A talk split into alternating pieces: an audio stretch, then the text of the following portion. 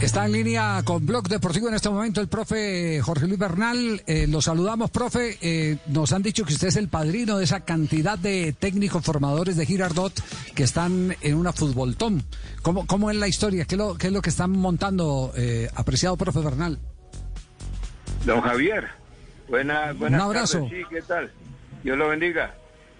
Mm, bueno, yo creo que pues es una inquietud que no solamente eh, nace en Girardot, o quizás nace en Girardot, pero que necesariamente debe cubrir a, la mayoría de regiones del país, donde hay escuelas de fútbol, donde existen directores técnicos a nivel aficionado que sobreviven de las de las matrículas, de las pensiones que se pagan mensualmente por los entrenamientos de fútbol, ¿no? Y ya con tantos meses eh, sin poder eh, trabajar, sin poder cubrir esas esas necesidades deportivas de los niños, pues entonces eh, ha resuelto armar un fútbol Tony y, y desde luego desde este desde la distancia siempre los acompañamos, estando en Ibagué o estando en Bogotá porque entendemos, entendemos que es una necesidad, son técnicos que igualmente son padres de familia, son técnicos que muchos pagan arriendo, son técnicos que viven, viven de ese, de ese pe- pequeño trabajo, pero grande de corazón que realizan con los niños y con la juventud colombiana. Suena duro, pero, pero eh, eh, algunos nos han dicho que literalmente están aguantando hambre, no los de Girardot solo, sino los de muchos rincones del país, porque lo de Girardot es eh, la promoción de un evento, pero la misma situación está en Cartagena, en Barranquilla, en Medellín, eh, en eh, el viejo Caldas. Eh, es terrible lo que está pasando con esa gente que, que se dedicó a formar talentos, ¿no? Sí, sí, por ahí los, los, las alcaldías han ayudado con algunos mercaditos, pero pues lógico, un mercado para, para cinco meses, seis meses, muy difícil, ¿no? Incluso la propia FIFA envió un dinero a las diversas ligas del país o a través de la federación para que apoyaran a los técnicos de divisiones menores, a los que a la hora de la verdad hacen impulsar esas semillas que hay en cada en cada parte del continente. Pero pues desde luego que no alcanza, no alcanza porque son muchos, son muchos los técnicos. En el caso de Colombia, eh, entiendo que en Ibagué a muchos técnicos les tocó eh, 180 mil pesos, 200 mil pesos. Entonces, eh, es difícil, ¿no? Es difícil poder sobrevivir de esa manera. Por eso sería muy bueno que, que, que el fútbol tone en Girardot y en las diferentes regiones del país se, se motivara a la gente a ayudar a estos apóstoles del fútbol en Colombia. Sí, sí, sí, sí. Bueno, pero a usted no lo podemos desaprovechar para hablar algo de actualidad eh, que le va a proponer Fabio Poveda en este momento aquí en Blog Deportivo. Fabio. Sí, profe, eh, el tema, por supuesto, es para hablar de Luis Fernando Muriel. Eh, ¿cómo, ¿Cómo, es decir, cuando usted recibe a Luis Fernando Muriel en el equipo profesional, usted era el director deportivo, el director técnico de ese Deportivo Cali, eh, bueno, y recordemos ese episodio, él entra unos minuticos, hace un gol, pero después lo pone de titular, ¿cómo es la historia? No, eh, Muriel lo vi jugar en la sub-20 junto a, a Lizarazo, junto a, a Manga Escobar, junto a Castillo. Yo los llevaba como siempre lo he hecho en todos los clubes donde he estado. ¿no? He llevado el grupo sub-20 a hacer fútbol con el, con el grupo B, sobre todo el equipo profesional, con los alternantes.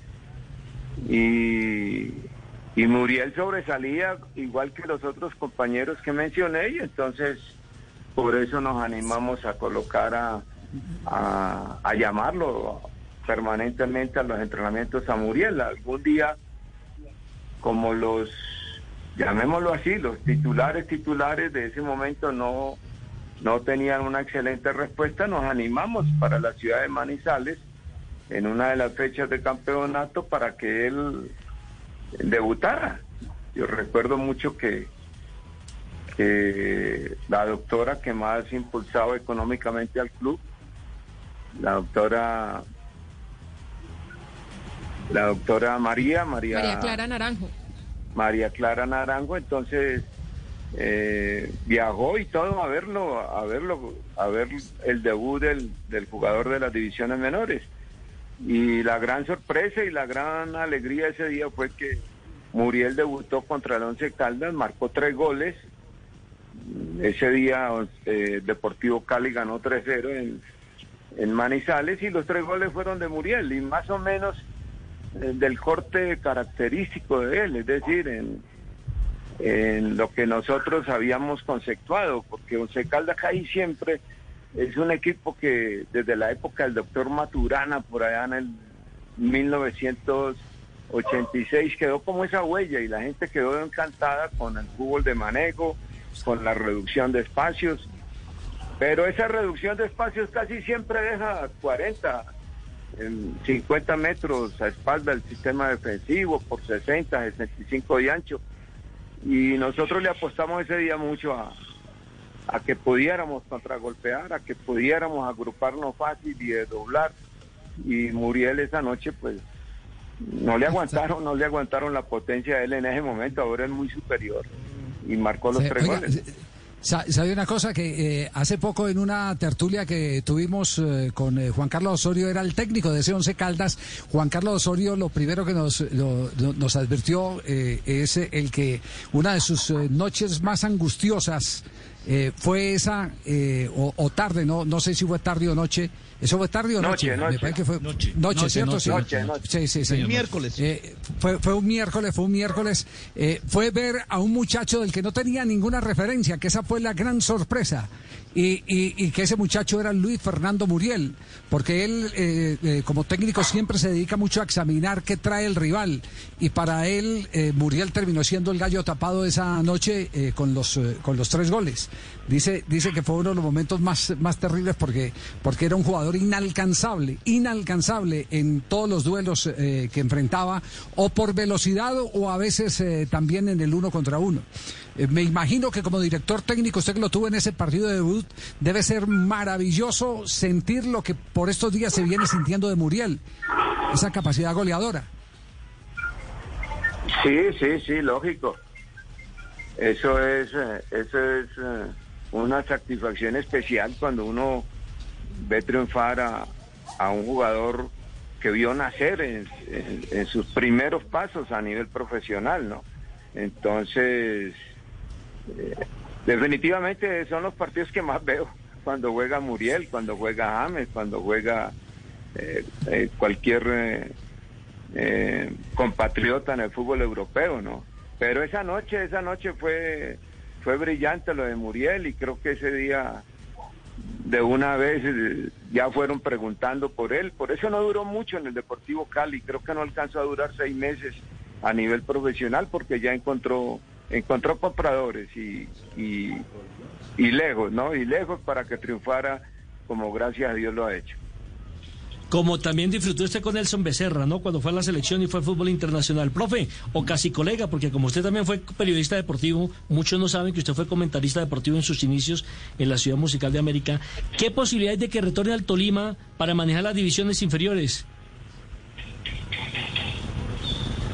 No, no, no, no, pues hay que esperar que el fútbol eh, vuelva a estar activo, que regresemos todos al fútbol y entonces... Eh, estudiar, estudiar posibilidades. Ahorita, igual que los técnicos de fútbol aficionado, hemos estado sin trabajar.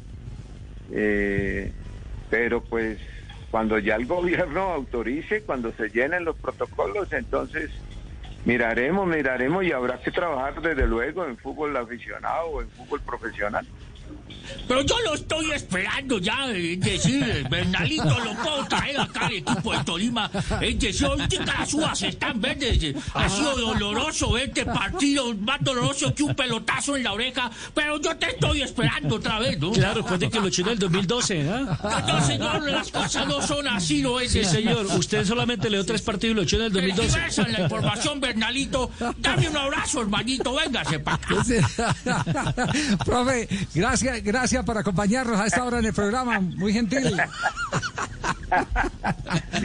cualquier Oiga, cualquier parecido es solo coincidencia, ¿cierto? Sí, sí. Dios lo bendiga.